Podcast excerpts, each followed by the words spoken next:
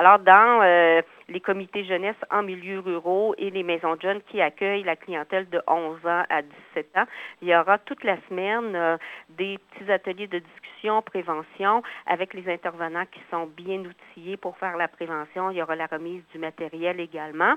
Et il y aura euh, dans les écoles secondaires des actions qui seront posées aussi d'une façon plus spécifique, hier à la cité étudiante Polino, donc hier le 22, il y a eu à l'heure du dîner une activité qui s'intitulait le party alternatif.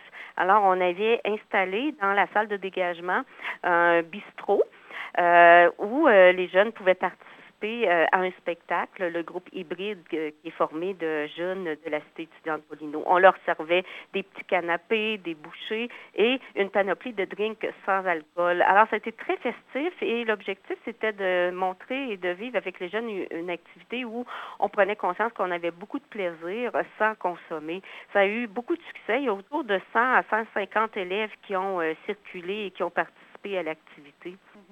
Et aussi, euh, demain, toujours à la Cité étudiante Polino, il y aura euh, une activité en collaboration avec euh, les enseignants des sciences, laboratoire clandestin. Ça sera une façon ou un prétexte d'initier les jeunes et de les sensibiliser à toutes les situations de risque associées à la consommation de substances qu'on retrouve sur le marché noir.